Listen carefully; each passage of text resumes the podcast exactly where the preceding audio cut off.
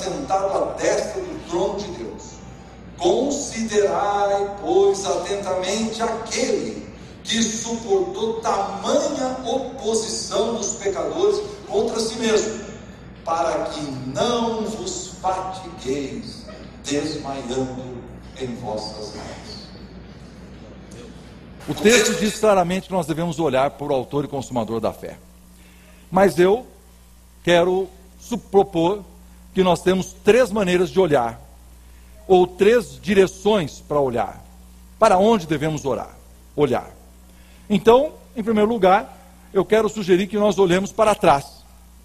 Porque o texto diz que nós devemos olhar para o capítulo 11 e olhar essa nuvem de testemunhas.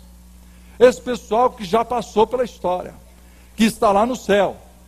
E é que ele diz aqui o texto claramente, que eles são uma nuvem que estão a rodear-nos. Claro que não é uma versão espírita de ter uh, gente aqui em volta de nós, mas é aquela, aquela certeza de que essa herança que eles deixaram e a realidade que eles construíram pela fé fica soprando os nossos ouvidos e eles estão nos olhando e querendo saber como nós vamos correr a nossa carreira. Mas a comparação é totalmente injusta para nossa humilhação. Por quê? Porque agora eu estou tentando recuperar aqui umas, as mensagens que nós já ouvimos. Abel, ele se aproximou de Deus. Nós também podemos nos aproximar. Enoque se aprofundou em conhecer a Deus. E a vida eterna é esta: que te conheçam a ti, o único Deus verdadeiro, e a Cristo, a quem enviaste. Noé aprendeu a servir a Deus. E nós podemos servi-lo em espírito e em verdade. Abraão nos ensinou a sermos peregrinos ao invés de turistas. E nós podemos ser esses peregrinos também aqui a favor do reino de Deus nessa terra. Abraão nos ensinou a entregar a coisa mais preciosa, o nosso Isaac. E hoje muitos de nós fizemos uma entrega de algum aspecto da nossa vida. Moisés nos ensinou a termos fortes raízes espirituais e tomarmos as decisões certas nas encruzilhadas da vida. E nós podemos fazer a mesma coisa, aumentar, aprofundar essas raízes e tomar as decisões sábias que nós precisamos tomar. Agora, todos eles, todos eles, o texto diz que eles não eram dignos desse mundo, ou o mundo não era digno deles. Por quê? Porque eles nos ensinaram a ficarmos firmes como quem vê o invisível. E nós estamos aqui esses três dias contemplando esse Deus invisível, sentindo que Ele está falando conosco, não é verdade? Que Ele está trazendo alguma coisa especial para nós. Mas existe uma comparação, um pedaço da comparação, que é totalmente alarmante. É que eles obtiveram bom testemunho nós obtivemos a concretização da promessa. E aí nós vamos olhar para esse pessoal, queridos, com admiração e honra, porque eles tiveram muito pouca luz, eles tiveram muito pouco de iluminação de Deus. Quando você lê a história desses, dessas biografias, a história do Velho Testamento, a história do Novo Testamento, eles são santos do passado, eles não conheceram Jesus. Aí Jesus vem, o Espírito Santo vem, faz dois mil anos que nós temos a concretização da promessa. Nós sabemos, nós temos um livro escrito por Deus que nos ensina, nós somos muito mais privilegiados, então nós precisamos, nós precisamos olhar para esses homens do passado com admiração, como que eles creram tanto, sabendo tão pouco.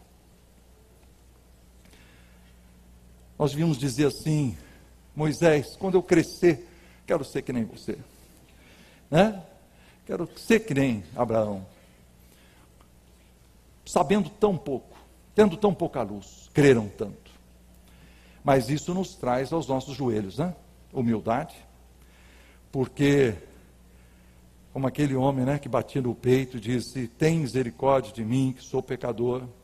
Porque nós sabemos que, mesmo tendo Jesus, mesmo tendo o Espírito Santo, mesmo tendo todas as realidades espirituais nas, nos lugares celestiais, mesmo tendo todo o poder de Deus disponível para nos transformar e nos levar a experiências totalmente a, a mais e diferentes do que nós já, já tivemos, a conquistas ministeriais e profissionais que nós jamais tivemos, mesmo tendo tudo isso, nós sabemos que nós somos humanos como eles, e é o sangue derramado, é a graça do Senhor, é ela que nos conduz, e eu preciso dizer: eu creio, Senhor, ajuda-me na minha falta de fé.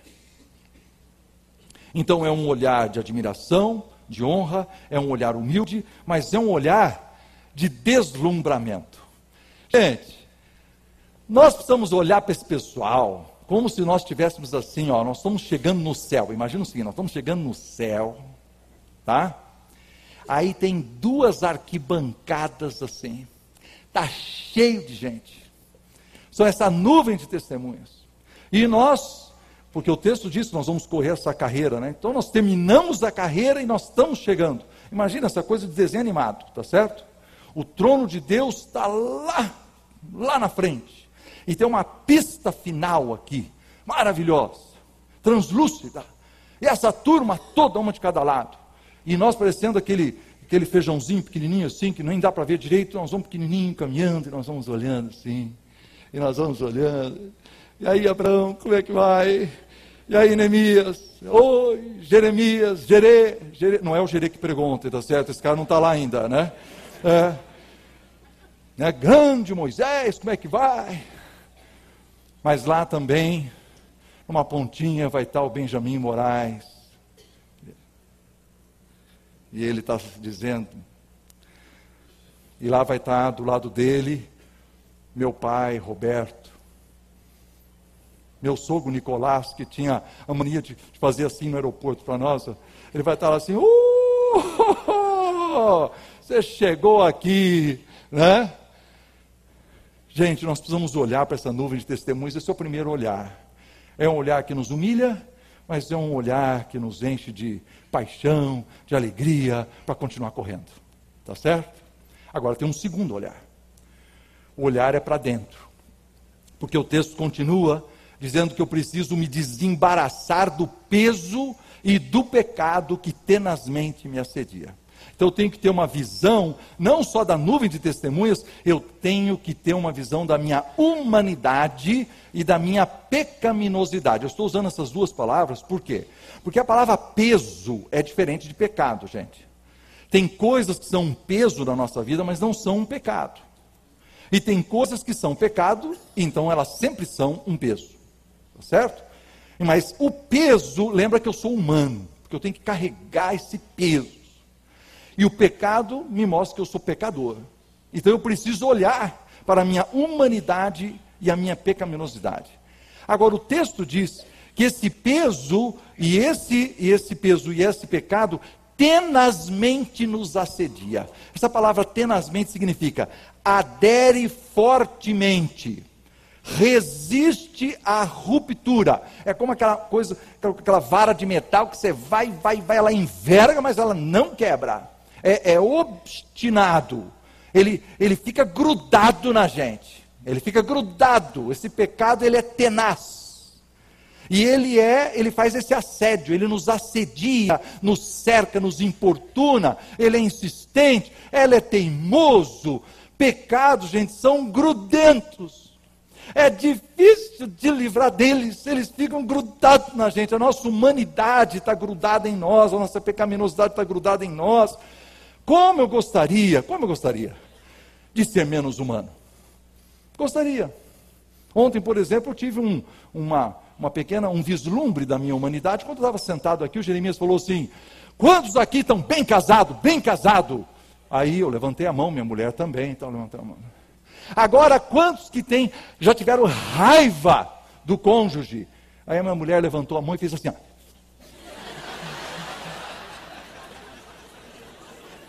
Aí eu falei, poxa mulher, não precisa também dar uma, um testemunho desse assim, né?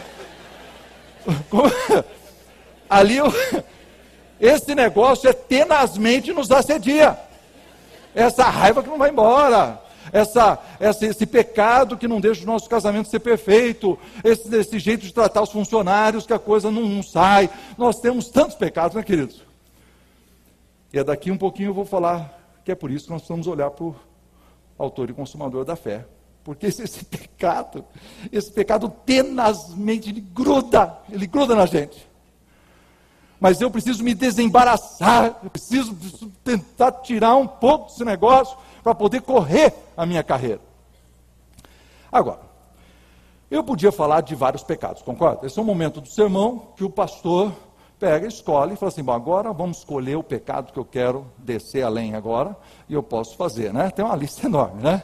Mas eu escolhi dois, porque recentemente eu estive estudando um assunto, então eu escolhi dois eu vou falar de um peso e de um pecado, certo? O pecado, eu quero chamá-lo de familiaridade, familiaridade demais com as coisas de Deus. Isso é um pecado. Que nós cristãos, a gente, aquele nosso gruda na gente. Porque nós estamos acostumados demais com essas coisas de Deus. Lembra no aquele carro de boi lá, que estava carregando a arca? Tinha um sujeito andando na frente chamado Aiô. E o cara de trás chamava Uzá. E aí os bois tropeçaram, a coisa foi, o Uzá agarrou na arca para ela não cair, e Deus matou o Uzá. E a gente já fica ofendido. Fala assim, mas como que esse negócio? Mas o cara quis ajudar e ainda Deus dá uma chinelada nele, tá certo? Assim, não, mas havia uma ordem, você não pode colocar a mão. É isso? Agora a pergunta é por que, que esse sujeito colocou a mão? Sabe por quê? Porque ele era filho de Abinadab. E a arca ficou 20 anos na casa dele. Estava acostumado. Isso aqui é um móvel. Tem um móvel, fica aí, ó. Tem, um, tem uma, uma cortina em cima. Estava acostumado com essa arca. Ah, pega a arca. Está né? caindo, segura aí. E ele perdeu, perdeu esse respeito que precisava ter. Esses dias eu estava estudando Marcos capítulo 6, é a mesma coisa.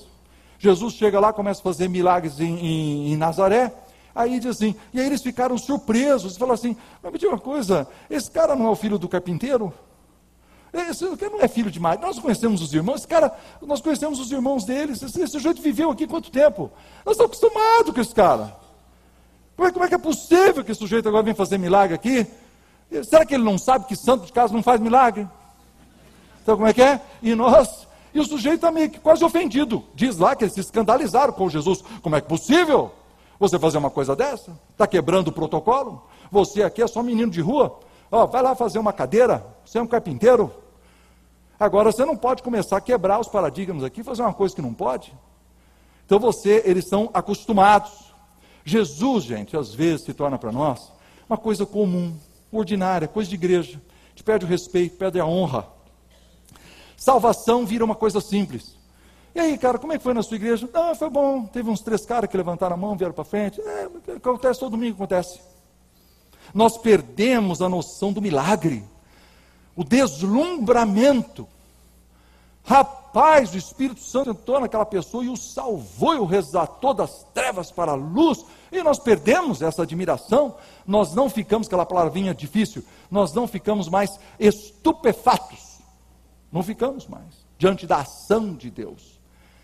Aí o sujeito canta uma música e fala assim: Ah, essa música eu não conheço, já ouvi. Aí eu tenho um CD lá em casa. É, é uma música boa. Né? Sermão, é, olha, eu, eu fui num outro congresso, o cara pregou um sermão parecido. É, já, já, mais ou menos está dentro da. Eu, eu, é, aliás, é, na escola dominical não vou mais. Não vou mais, sabe como que é? Eu já, nossa, 50 anos de vida cristã, cara, estudar a Bíblia, pelo amor de Deus, não precisa, já estou sabendo. Ah, o básico ali, estou sabendo, tá certo? Olha, aquele sermão do Jeremias de ontem, vou dizer uma coisa, cara. Eu estive aqui o ano passado, ano, ano passado foi melhor. Ano foi melhor. É, compra o CD do ano passado, cara, compra o CD do ano passado. E nós ficamos assim, com, esse, com essa familiaridade demais, perdemos o jeito de tratar Deus de uma forma importante, honrada, e daquilo que ele faz nas nossas vidas. David Wong conta uma piadinha que eu acho muito interessante. Diz que o neto chegou para a avó assim: Nossa, avó, por que, que o vô está lendo tanto a Bíblia? Não, deixa quieto, filho. Ele não estudou a Bíblia a vida inteira e agora está fazendo serão porque está chegando perto do exame final. Entendeu como é que é?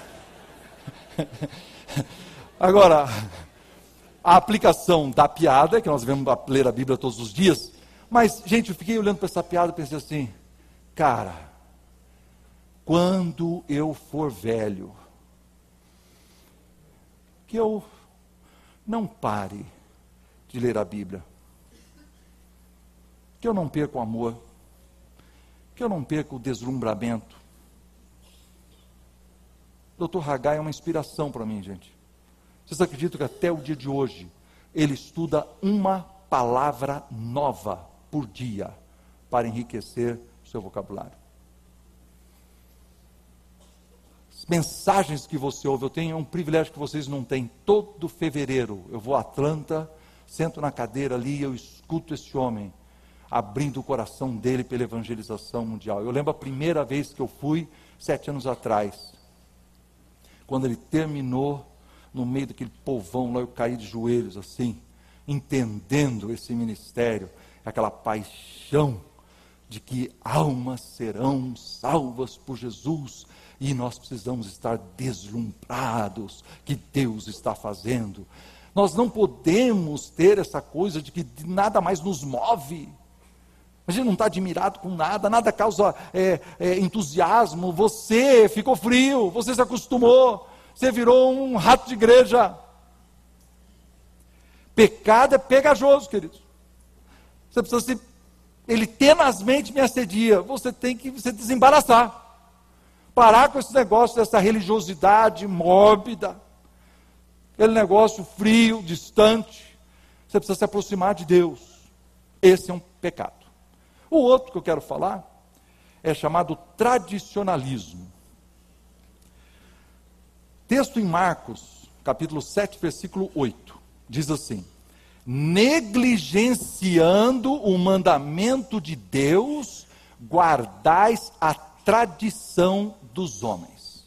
Então a primeira palavra é negligenciando. Você vai para o próximo versículo, versículo 9 diz: Jeitosamente rejeitais o preceito de Deus para guardardes a vossa tradição.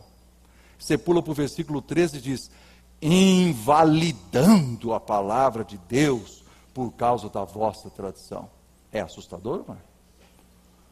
Negligencia, jeitosamente rejeita e invalida. Por quê? Porque eu sou tradicional demais. Eu sou uma das colunas. Conhece? Tem reunião na igreja, tem assim, e o irmão falando de tal, é uma coluna. É uma coluna da igreja. O cara é inamovível. O cara é inamovível, a coluna. Nós estamos pedindo a Deus que Deus remova a coluna. Porque nós estamos tentando fazer uma coisa nova nessa igreja, a coluna não deixa. Não pode, porque tem, porque tem a tradição, tem a tradição, né? Ah. Esses dias um cara falou para mim assim que ele queria modificar a igreja dele porque a igreja dele cresceu.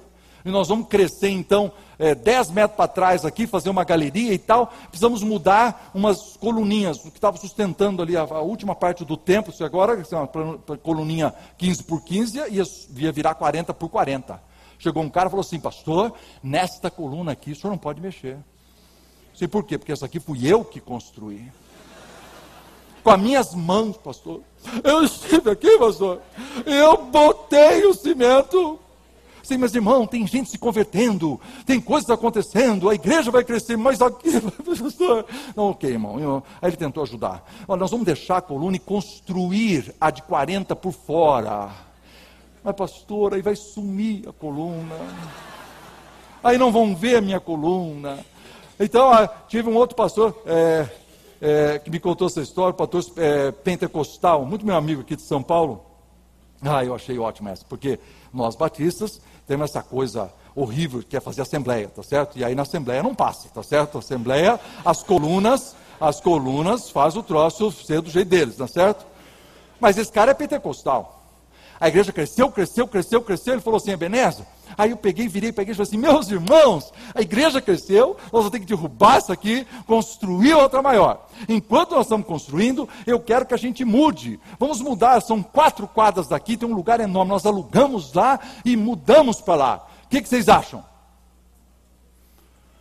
Ah, veja bem, pastor, o meu ônibus para na porta eu estou acostumado, desde que eu me converti, vai derrubar o templo, pastor. Puxa vida, mas a Bíblia do meu tataravô está enterrada aqui na, junto nos fundamentos e tal, não sei o quê. Ele falou assim, Ebenezer, eu fiz essa besteira de perguntar o que eles achavam. Aquilo virou uma discussão, virou uma discussão, e foi, e foi, e foi. Eu acabei a reunião, falei, vamos pensar uma semana. Na semana é telefonema, telefonão. Já tinha movimento para não sair dali, que tinha que comprar um negócio para construir em outro lugar, porque aí não podia mexer. Mas o cara é pentecostal. Ele chegou domingo, nem abriu para discussão. Gente, Deus me falou que nós estamos mudando a semana que vem. Está resolvido. Aí, Se Deus falou para ele, está resolvido. Vamos mudar para o outro lado. Derruba o troço, constrói. Está certo?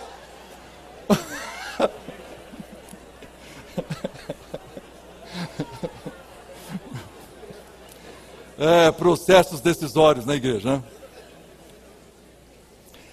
Chuck Swindoll tem uma frase, tem uma frase que ele, que ele escreveu que eu acho fabulosa, que é assim: tradição é a fé viva dos que morreram.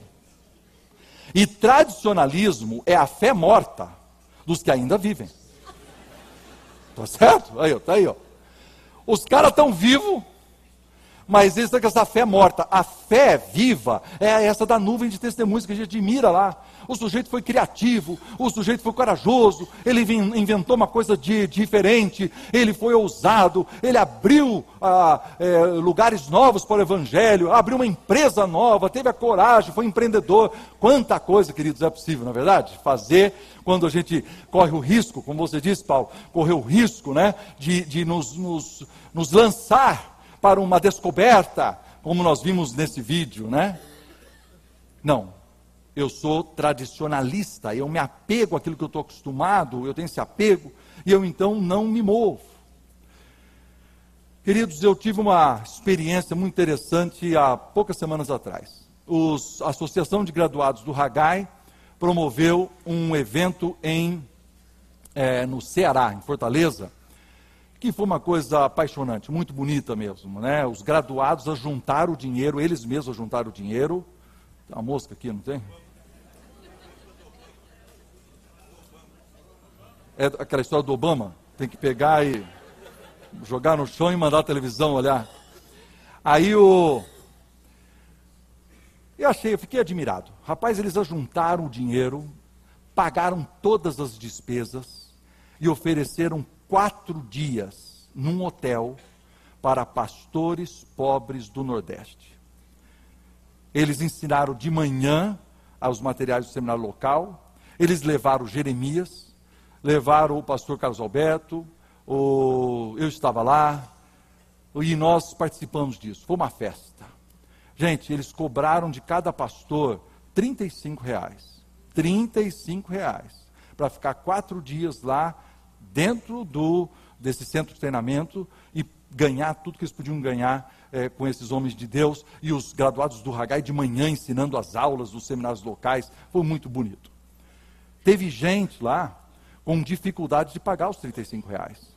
Teve gente que pagou os 35 reais e tinha dificuldade do dinheiro para a viagem para chegar lá. Teve gente que conseguiu o dinheiro para chegar lá, não tinha dinheiro para voltar para casa. Tem uma série de histórias. Teve gente que, que agradeceu a Deus porque pela primeira vez tinha visto uma piscina na vida. Eu estou falando de gente extremamente pobre, servindo a Deus naqueles sertões, naqueles buracos do Nordeste. Aí chega um sujeito para mim e fala assim: Pastor, posso conversar com o senhor? Pode, queria lhe pedir um conselho. Então, nós sentamos, ele começa a seguinte história. Eu moro numa cidade aqui perto, no Cariri, e é uma cidade onde os evangélicos são menos de 1%. Perseguição existe o tempo todo. Eles passam na frente da minha casa, pegam um tijolo e jogam na porta. É, eu não consegui é, crescer ali, tenho dificuldade para comprar um terreno. Para comprar um terreno, eu tive que usar uma maracutaia gospel, que eu trouxe um sujeito de fora para ele conhecer, porque para mim eles não vendem. Então venderam para uma pessoa que aí é o terreno da igreja. Eu já comprei, eu já comprei tijolo, já comprei cimento, mas não, eu não tenho tudo para construir ainda. Então eu não posso começar, porque se eu começar a construir, ninguém mais vende nada para mim, eu não consigo terminar. Eu preciso comprar tudo e a hora que eu subir, eu subo e faço a igreja. Ele falou, agora, pastor, é o seguinte: o meu pastor aqui de Fortaleza me enviou para lá, cinco anos atrás. Eu vivo numa cidade aonde a festa de Santo Antônio é uma coisa impressionante. Existe um, um caminhão-pipa cheio de pinga, cheio de torneirinhas em volta do caminhão. E ele fica andando na cidade. Criança, homem, mulher, qualquer pessoa pode ir lá de graça abrir e se embebedar. A cidade inteira começa a se embebedar. Começa a virar uma orgia, uma, uma festa de, de um bacanal, tá certo? Aí os homens, num certo momento, eles vão no mato totalmente bêbados, cortam uma árvore, a maior que eles acharem, limpam ela, e eles, cem homens, vêm carregando esse tronco, que eles chamam aquilo de a festa do pau. E evidentemente tem aí uma conotação sexual. As mulheres que são solteiras precisam encostar a mão no pau para acreditar que vão se casar. E aí é que a coisa rola é, em termos sexuais, é uma baixaria enorme. Essa é a cidade onde eu trabalho, pastor.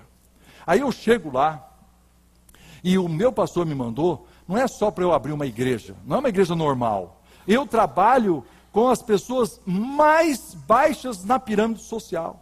Eu trabalho com gente que é que está é viciado em drogas, que estão no crack, que saíram da prisão. Eu trabalho com gente de, de, de, de, de, seus casamentos é, arrebentados, a gente recupera prostituta, homossexual. Pastor, ele falou, eu estou lá há cinco anos, não teve um dia que eu não preguei o Evangelho. A gente se encontra debaixo de árvore, a gente se encontra na minha casa, e olha, nesses cinco anos eu só tenho 49, 50 pessoas, porque é muito difícil trabalhar, nós não temos estrutura, não temos nada. E eu estou aqui perguntando, esse cara vai me pedir um conselho, certo?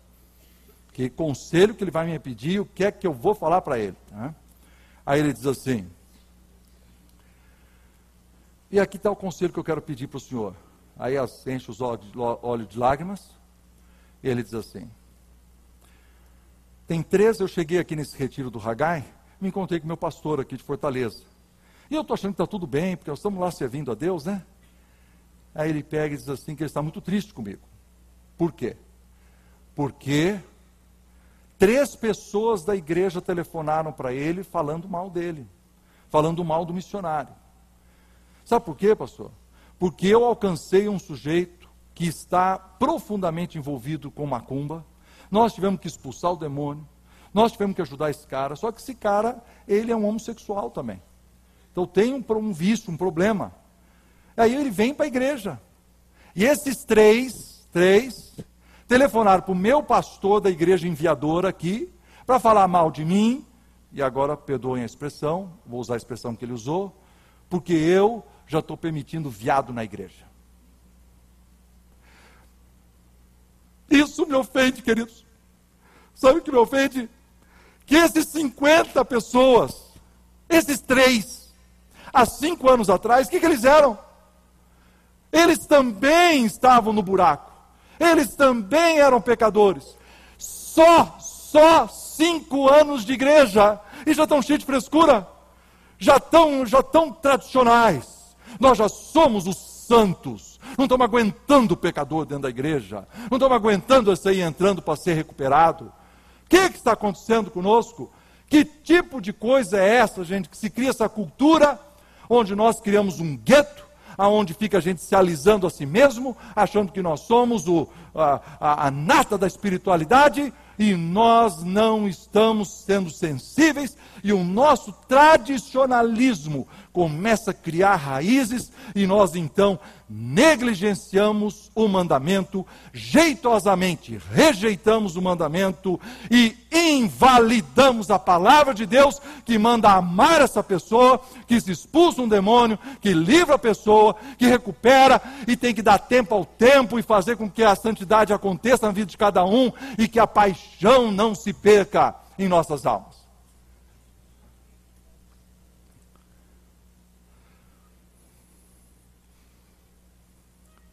Nós podíamos falar de mais pecados. Podia falar de integridade, falar das tentações na área de negócios fraudulentos, falar de abuso de poder, humilhação de funcionários da empresa ou do cônjuge. Podíamos falar de tentações na área sexual, podíamos falar de ansiedade, de medo. São pesos, queridos, são pesos, são pecados que tenazmente nos assediam mas talvez Deus hoje queira que você abandone um. Eu vou continuar meu sermão daqui 15 segundos. Eu só quero dar essa paradinha. Você podia só fechar o olho e perguntar assim: Senhor, se eu tenho que abandonar um pecado, qual é?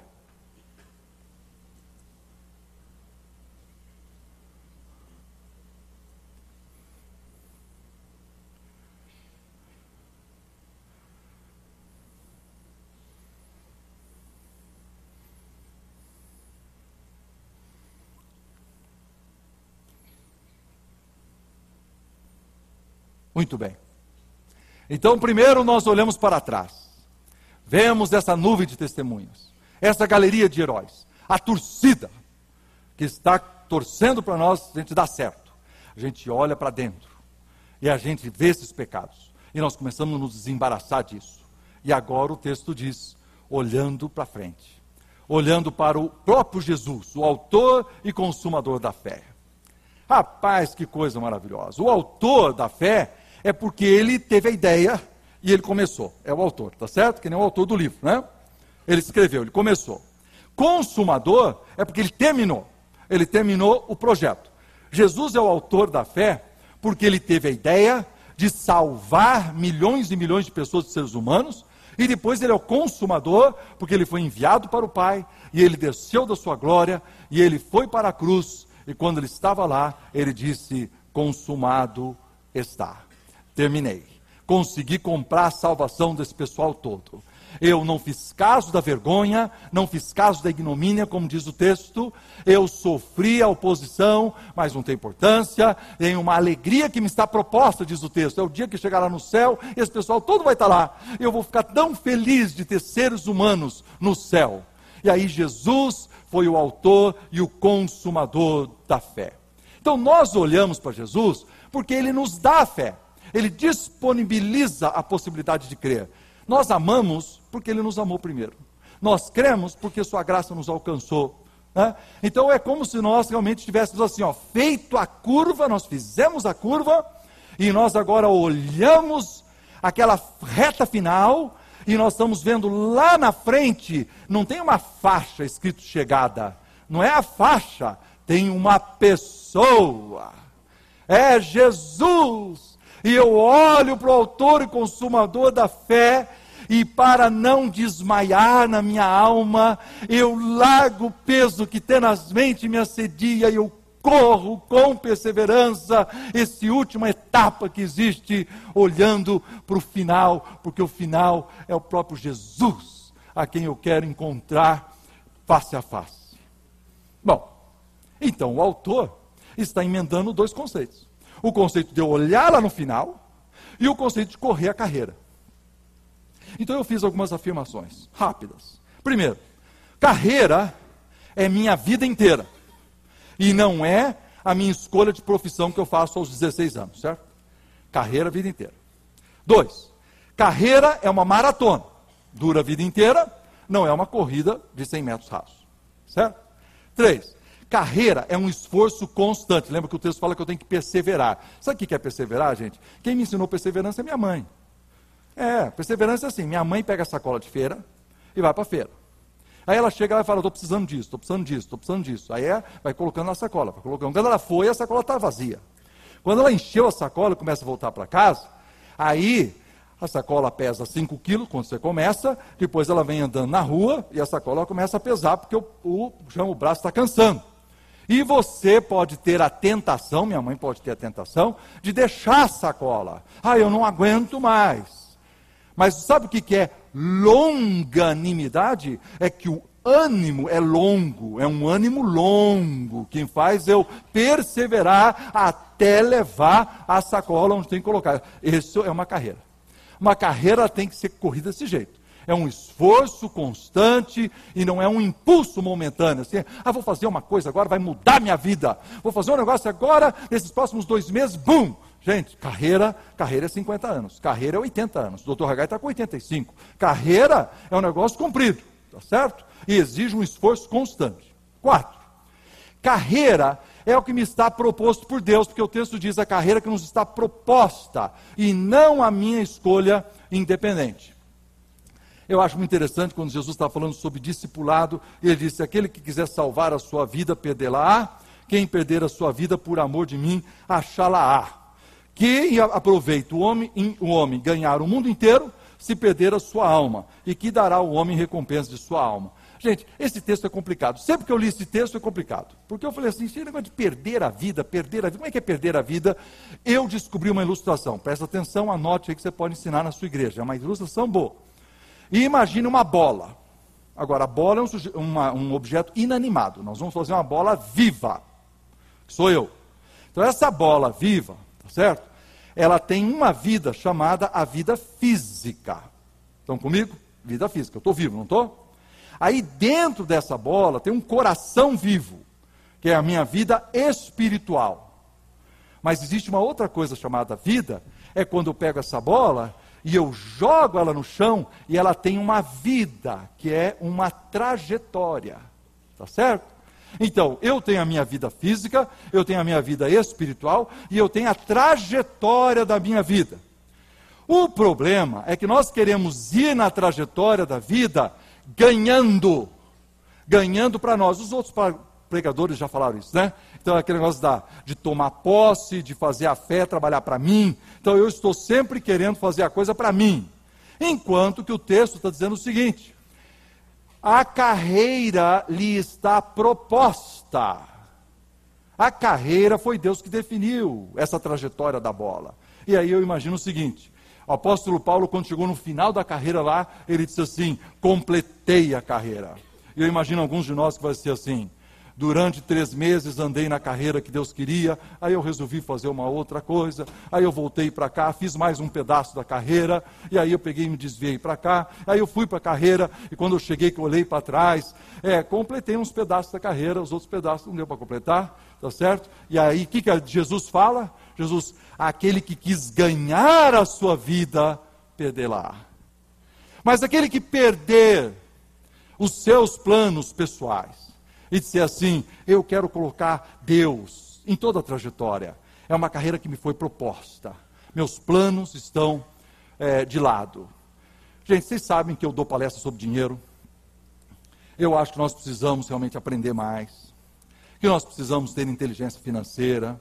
Eu estou cercado de pessoas para quem eu pergunto sempre como fazer negócios melhores. Eu acredito nisso. Só que o texto diz assim: que aproveita um homem ganhar o mundo inteiro e perder sua alma. Me lembro daquela história dos dois caras que se encontraram e disseram assim: Ô oh, Fulano, você sabe que o, o, aquele, aquele milionário aqui da cidade morreu? Ah, morreu, morreu, morreu, cara. Nossa, o cara era rico, hein? Não, podre de rico, podre, nossa. Ele devia ser, devia ter dono de metade da cidade, mas o cara muito rico, podre de rico. Nossa, o cara morreu, o que aconteceu? Não, acidente, acidente, morreu, tal. Nossa, mãe imaginou a fortuna desse cara. Me diga uma coisa, quanto é que ele deixou? Tudo.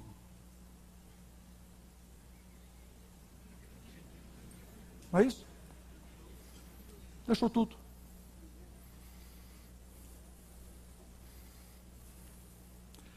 Completei a carreira. É, eu andei o máximo possível na linha de Deus. Mais um ponto. Carreira é um filme e não uma fotografia. Presta atenção nessa, que essa é boa. Todos nós, quando passamos por experiências gostosas na nossa vida, nós tiramos uma fotografia. Então você vai, aos 13 anos de idade, como eu fui, lá no acampamento, tem uma fogueira, tem o culto da fogueira, e você fala assim: nossa, consagra a sua vida ao Senhor. Você fala: eu consagro, consagro. Aí agora tem que pegar um pedacinho de pau, levar lá na fogueira entregar sua vida para de pau. Você joga o pau na fogueira, aí você vem e ai que Deus, que coisa. E aí você tira uma fotografia daquilo, guarda nas suas memórias, e de vez em quando você tira a foto e diz: cara, eu me lembro. Aquele retiro nossa, aquilo ali sim, aquilo foi, aquilo realmente. E a gente pensa que a vida é uma fotografia. Uma vez uma mulher chegou para mim na igreja, já viu mulher nervosa querendo conversar com você? Ela, ela aperta os lábios assim, ó. Pastor, pastor é o seguinte, eu não estou aguentando os jovens da igreja, não estou aguentando. Porque não é mais como no meu tempo. Hã? Antes, eu falei, como que era no seu tempo? Antes, minha irmã. Ela dizia, antes, pastor. A gente saía daqui da igreja, o grupo de jovens, tocando violão, e a gente ia caminhando até o rio Guaíba, e a gente ficava na praia, louvando ao Senhor debaixo do luar. Ai, que coisa maravilhosa! Os jovens não fazem mais isso. Mas é lógico que não. Se você pegar os jovens e caminhar daqui ao Guaíba, você vai perder o tênis, vai roubar o relógio, vai roubar o jeans, vai chegar pelado na praia, vai perder o violão, vai ser uma coisa horrível. Então o que, que eles fazem? Eles sobem no carro e vão para outro lugar. Ou eles ficam aqui dentro da igreja, eles vão para uma pizzaria. Os tempos mudaram, irmã. Mas ela gosta do quê? Da fotografia. Aí perguntei para ela assim: e no seu tempo, quantos carros tinha na igreja? Ah, sim, tinha um, eu lembro. Era a perua do padeiro. Que Deus o tenha, homem muito amado. Falei, pois é, agora só os jovens da igreja têm uma frota de 24 carros. E eles com um sonzão que supera muito o violãozinho aquele. E eles vão então louvar a Deus. E eles, quando eles ligam aquele som na rua, eles querem que todo mundo curta o seu som. Sabe como é que é? É que nem quando eu ando com carro com os meus filhos. Quando, desculpa, agora eu estou abrindo um parênteses. Quando eu ando com meus filhos, é uma coisa organizada. Coisa organizada. Tem a minha música e tem a música deles. Como nós estamos num país democrático, cinco minutos da sua música, 50 da minha. Cinco da sua, 50 da minha. Mas eu quero ser como Benjamin Moraes, que aos 66 anos de idade, ele falou: sabe uma coisa? Tive uma ideia, uma ideia nova. Não é a fotografia do passado, é o troço do futuro. Ele pega um avião, vai para os Estados Unidos, vai atrás de um sujeito chamado Dr. Hagai, e aí com aquela voz soft dele, ele diz: o senhor tem que ir.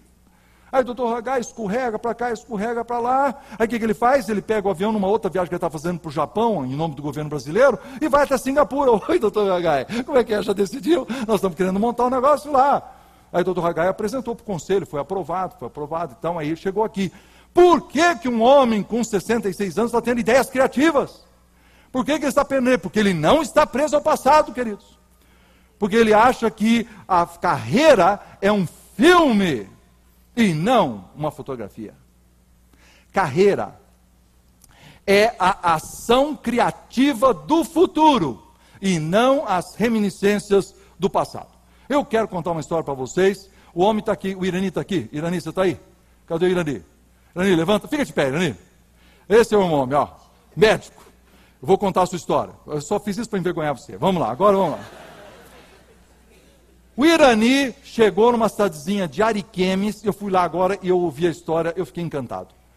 Chega na cidadezinha de Ariquemes, onde tem 3 mil pessoas. Médico. Daqui um pouco ele vai, pé, pé, pé, empreendedor, resolve abrir o hospital.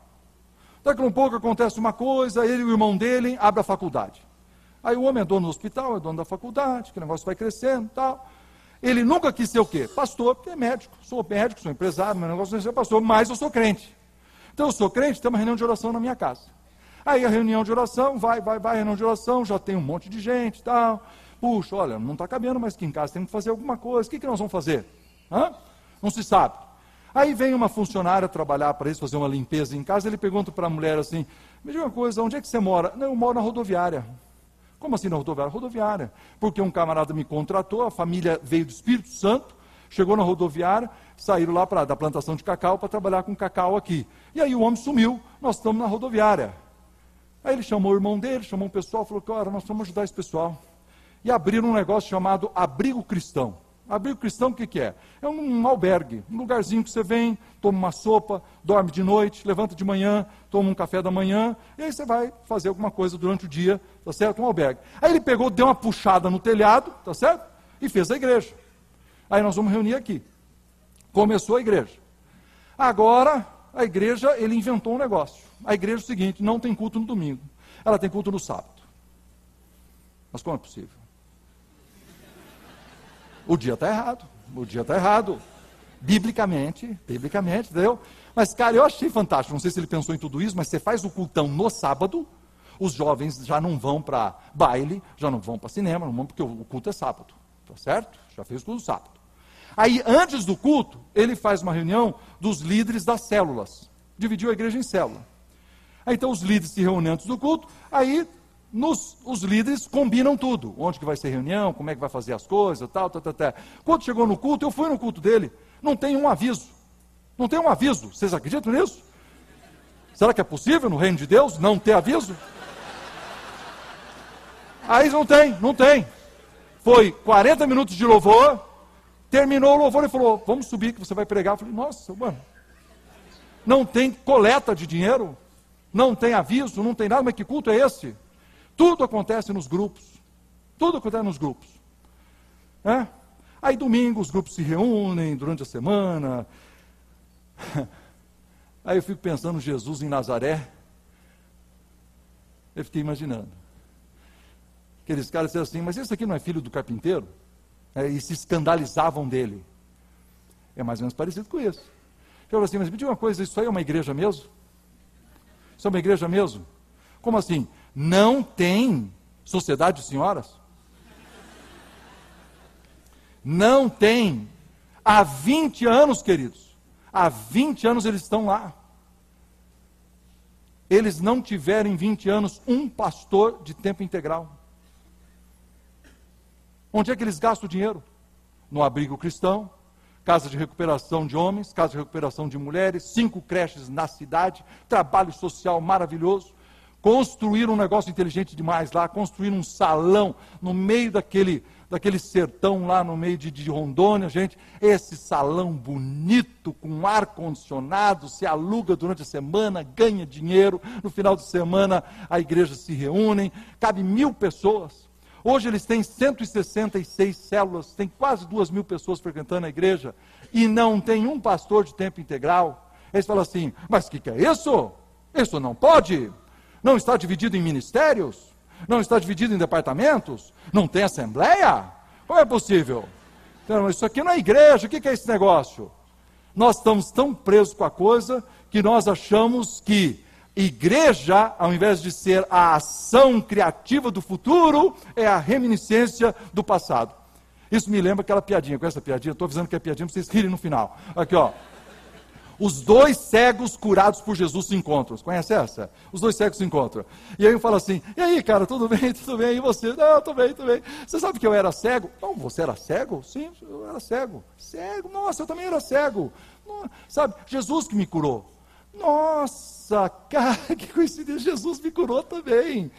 Nossa, mas que coisa maravilhosa. Como é que Jesus curou você? Ah, cara, quando eu soube que Jesus estava passando, comecei a berrar. Comecei a gritar, tem misericórdia de mim, tem misericórdia de mim. Aí ele veio, ele veio, falei, Senhor, meu, me cura, me cura. E ele, pá, me curou. Não, peraí, peraí. Ele não cuspiu no chão?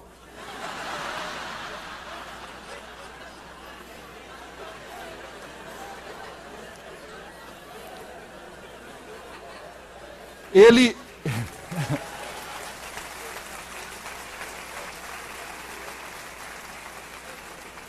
ele não fez barrinho. Ele não botou no teu olho e mandar, mandou limpar no, do tanque de Siloé? Não. Cara, eu acho que você ainda está cego.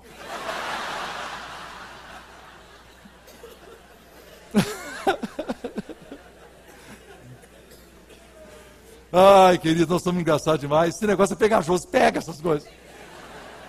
Esses paradigmas religiosos, né? E deixamos de ser criativos. Eu tive uma experiência com Deus no trabalho dos, do, do, do, do, do Instituto Hagai, que foi muito, muito interessante.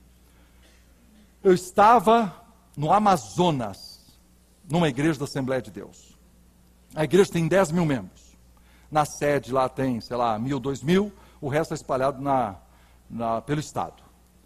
Uma igreja lotada, aquele teto quente, eu de terno, os irmãos de terno lá, como deve ser, na é verdade, e nós suando, suando, mas uma igreja assim que, uma igreja, você sabe que na Assembleia de Deus é assim, né, cara? É o povo te carrega.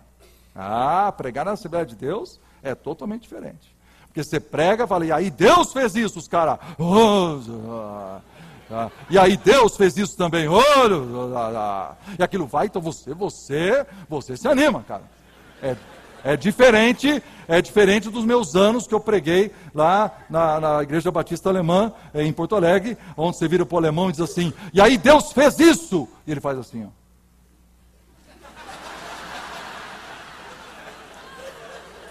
É diferente, é diferente na igreja da Assembleia de Deus é melhor. Aí, escuta essa. Aí eu preguei naquela igreja, fiquei sabendo esses caras saem daqui toda semana, se embrenham por esses buracos do Amazonas, pegam esses, esses táxis que são os, os, as, as canoinhas aí, viajam por esses rios. Aí o sujeito chega, pega, aproveita a cheia, aproveita a cheia, né, que sobe lá às vezes 15 metros, tal, né, vai e abre uma igrejinha lá no meio do mato.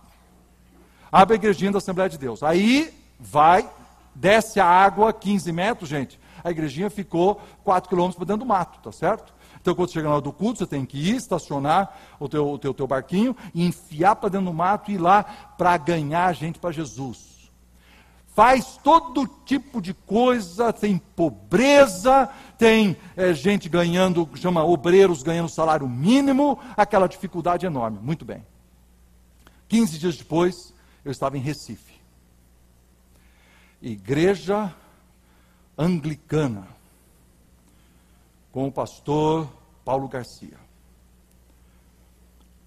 Ar-condicionado, a fina flor da sociedade recifense, vestes talares, porque o, o, bispo lá ele usa uma indumentária, é bonito demais, cara, bonito, que negócio assim. Até ele me deu uma lá para usar, só que para mim foi a preta. Eu parecia um urubu e eles. É. Então você, você já estranha, você já estranha, né? Você já estranha, mas tudo bem.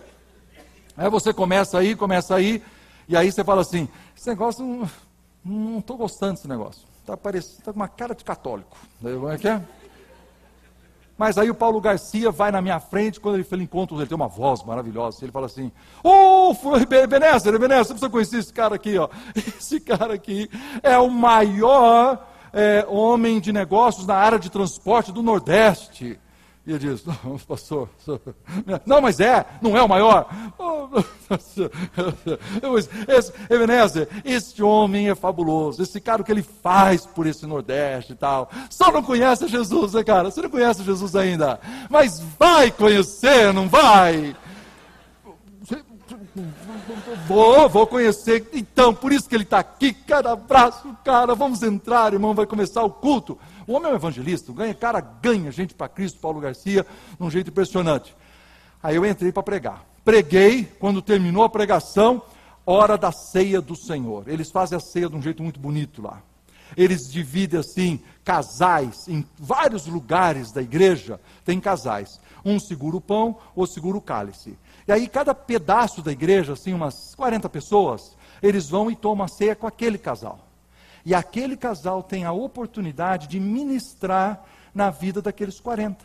Faz uma fila, aí está o casal, aí vem, as pessoas pedem oração, eles impõem as mãos, oram, vem o próximo, vem o próximo, e aí você tem duas mil pessoas sendo servidas, mas cada 40 tem um tempinho que ele pode receber uma oração específica tomando a ceia do Senhor. E eu estou sentado assim no púlpito e aqui embaixo tem esse casal. E eles oram pela primeira pessoa, e eles oram pela segunda, e aquilo começa a bater um, uma agonia no meu coração, e eu comecei a chorar, e aquilo, eu comecei a chorar de uma maneira incontrolável, meus irmãos, de uma maneira incontrolável. Sabe por quê? Porque eu falei assim: há 15 dias atrás, o buraco onde eu estava, com gente tão pobre, fazendo o trabalho de Deus. E agora eu estou aqui na altíssima classe recifense, e Deus está aqui também. E aí eu lembrei do versículo que você usou hoje, Paulo: o vento sopra onde quer. Não é isso? Nós nós não controlamos Deus. Carreira é a minha ação criativa do futuro, não as reminiscências do passado. A carreira, gente, ela é longa, ela é difícil, precisa perseverança e nós só vamos ficar firmes se nós olharmos aquele que é invisível. E é isso que nós queremos fazer nesse final. Aqui vem o meu final. Prepara que eu vou terminar. É um final bom. É um final bom. O Paulo Solonca já fez vocês chorarem, agora nós vamos terminar rindo e celebrando. Nós aprendemos hoje que nós temos que olhar para a torcida, é a visão da nuvem de testemunhas. Nós temos que olhar para nós mesmos e nos desembaraçar desse pecado pegajoso que tenazmente nos assedia. E temos que olhar para aquele que está lá na linha de chegada. Muito bem. Agora você fica aí que, é que esse cara vai pedir para mim? Se for mais um apelo desse, eu já vou ficar complicado. Você começa a conversar na tua cabeça. Tem uma voz que fala uma coisa, tem uma voz que fala outra. Olha, eu não faço mais nada. Se for, se ele pedir dinheiro, eu estou fora. Eu estou fora, dinheiro não. Se ele pedir, nós ficamos conversando, conversando. Se for para entregar meu filho de novo, já entreguei antes no culto anterior. Chega a entregar duas vezes, não. Né? Entreguei, entreguei a, a empresa, queimou. Entreguei de novo a empresa, queimou. A igreja eu não entrego, porque vai queimar se eu entregar. Então, você fica. você fica com problema, você fica com problema. E isso me lembra, isso me lembra a história de um amigo recente que nós fizemos, chamado Steve e a esposa dele, Vicky Flockhart. E ele conta essa história que eu acho engraçado demais, é muito interessante. Ele vive em Atlanta e ele disse que ele foi uma vez na praia com a esposa, cinco, seis dias com a esposa, sem os filhos, tá certo? Aí ele chegou na praia e a esposa, ele está lá assim no, na, na, casa e a, e a esposa está na praia lá olhando uma coisa e tal. Então ele vem olhando, né? E ele é meio baixinho assim, barrigudinho. Então ele vem né, assim, para do lado da esposa assim e fala: E aí amor, o que, que você está olhando aí? Dá uma olhada naquele cara ali, sujeito másculo. Entendeu? Busto em V. Como eu tinha. Agora eu estou mais para U. Tá certo? Aí, mas não tem nada a ver com o rapaz. Ela falou: tá vendo aquele rapaz ali, ó? Aquele cara vai nadar até aquela pedra lá e ele vai pular de lá. Eles ficaram olhando. O cara nadou até a pedra, subiu aquela pedra enorme no meio da baía, assim, do mar. E aí ele pega e pula no mar. Aí no outro dia eles vão lá de novo. O sujeito pula de novo. O sujeito pula terceiro dia, quarto dia, no quinto dia ele vira para a mulher e fala assim: Eu posso fazer isso aí. Agora, mulheres, vocês estão terríveis, estão terríveis. A mulher virou para ele e falou assim: Você faria isso por mim, meu amor? Ai, pelo amor de Deus! Aí, né? Aquele negócio subiu, né? Lógico, por amor. Aí vai o barrigudinho no mar.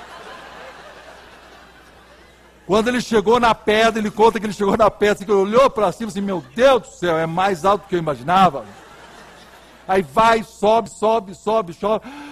Recupera o fôlego, ele está em cima da pedra, ele olha para assim, nossa, é mais alto mesmo, pular daqui não é. E aí ele pega e ele está ali assim. Aí são essas vozes. Será que eu pulo? Será que eu não pulo? Aí, será que eu cantei de galo demais? Entendeu? Achei que eu podia, sabe como é? Aquele negócio da masculinidade começa a florar. Rapaz, melhor eu descer isso aqui, isso aqui é perigoso, tá certo? Ele olha para a praia, a mulher tinha juntado uma torcida. Ela tinha juntado a nuvem de testemunhas.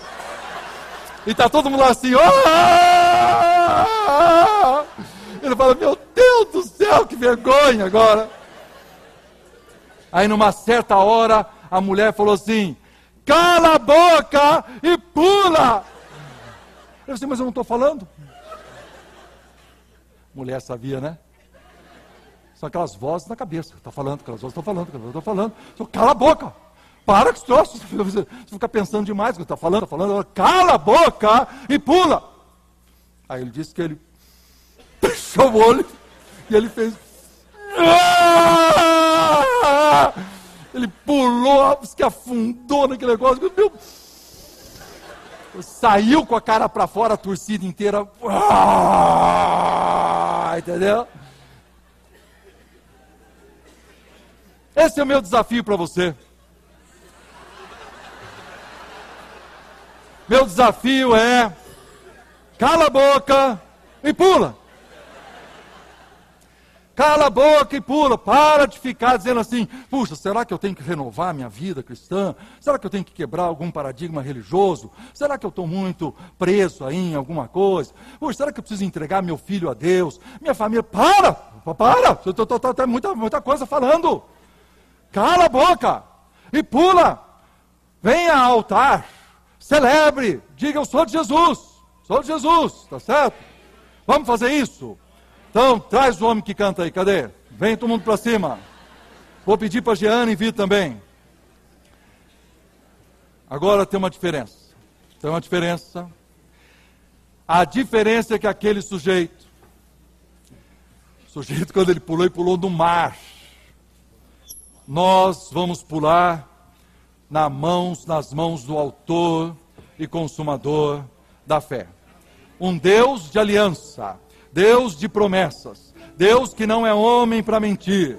Tudo pode passar, tudo pode mudar, mas a palavra dele há de se cumprir. Queridos, nós vamos fazer uma grande festa aqui na frente. Venha para frente, não precisa chorar, não precisa ajoelhar, não precisa nada. Só venha aqui louvar o Senhor e cantar de todo o coração essa música antes de nós encerrarmos e dar a benção final. Vamos cantar.